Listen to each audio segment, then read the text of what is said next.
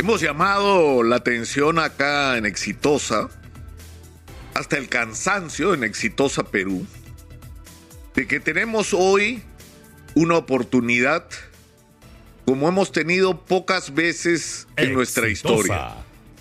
Y nos hemos cansado de repetir que las otras dos oportunidades que tuvimos antes las perdimos por la incapacidad de nuestra clase política de estar a la altura de las circunstancias y de saber aprovechar momentos que eran favorables para la República, para no solamente traer recursos extraordinarios, sino para que estos recursos sirvan para transformar la vida de los peruanos.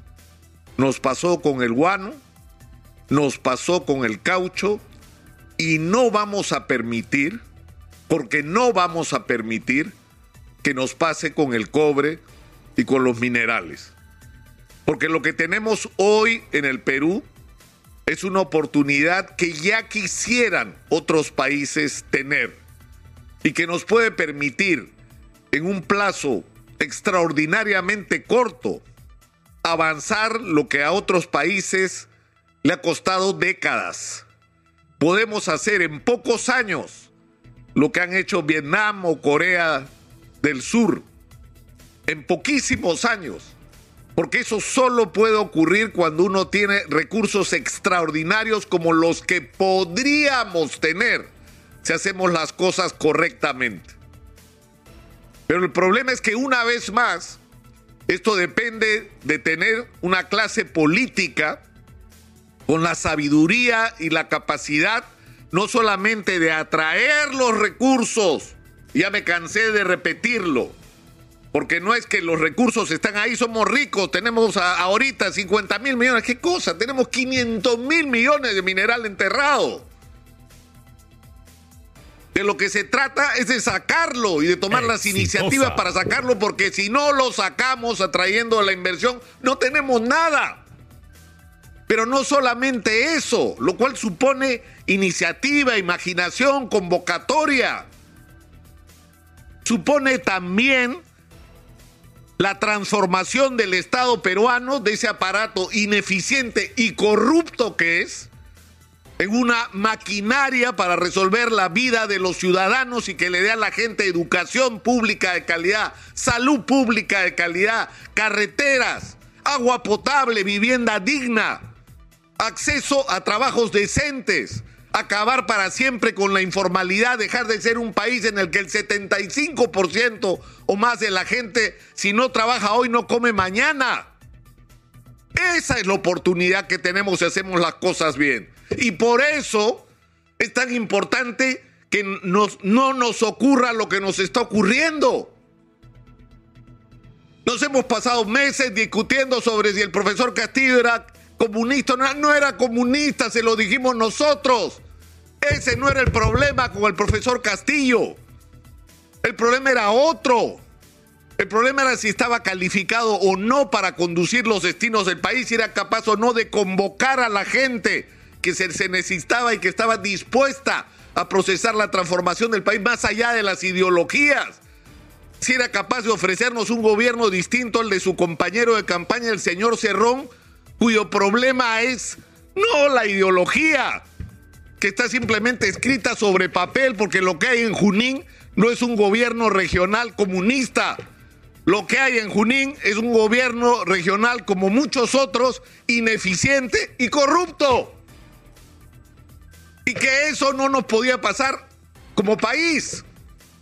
Y lo que enfrentamos hoy, después de todo lo que se ha discutido y todo lo que se ha pasado, es el nombramiento de un presidente del, Consejo de Ministros, en medio de una de las peores crisis políticas, cuando se le está diciendo al gobierno que no, que no puede ser que no se filtre a las personas que se nombra y resulta que la propia gente del gobierno se entera horas después del nombramiento del presidente del Consejo de Ministros que el señor tiene antecedentes de violencia familiar.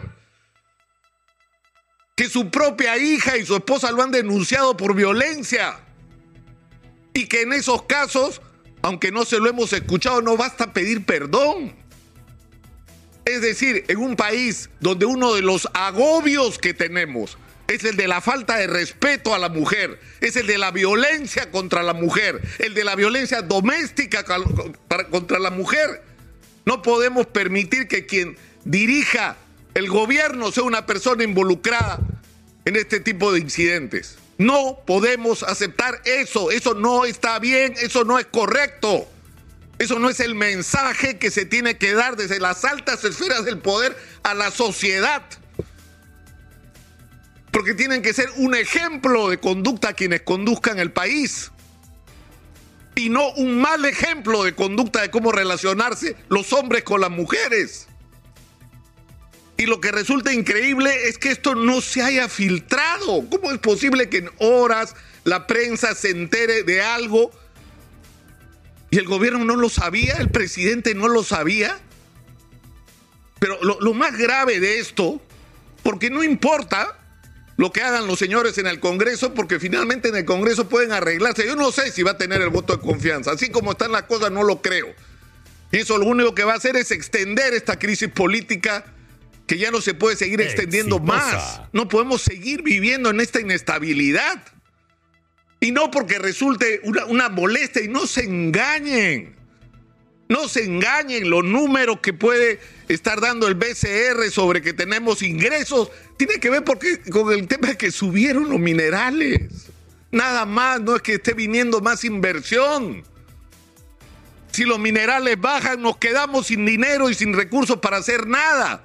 Entonces hay que hacer cosas para que la situación cambie. No podemos seguir en este estado.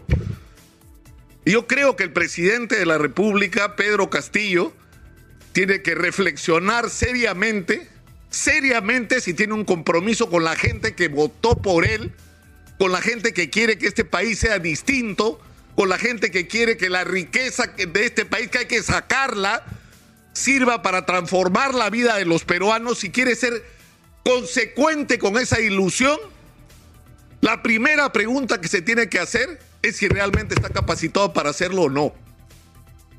O si no va a poder con esto.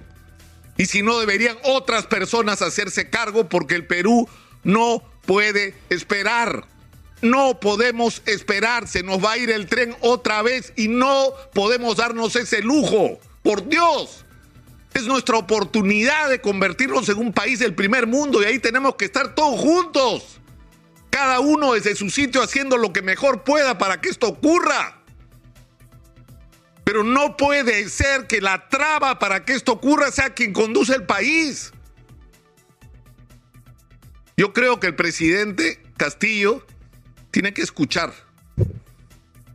O en todo caso, aprender a decidir con sabiduría a quién escucha y a quién no, y a tomar las decisiones que él sabe va a tener que tomar, porque la paciencia de la gente está llegando al límite. Porque esta no es una discusión con Keiko Fujimori ni con el señor Rafael López Aliaga.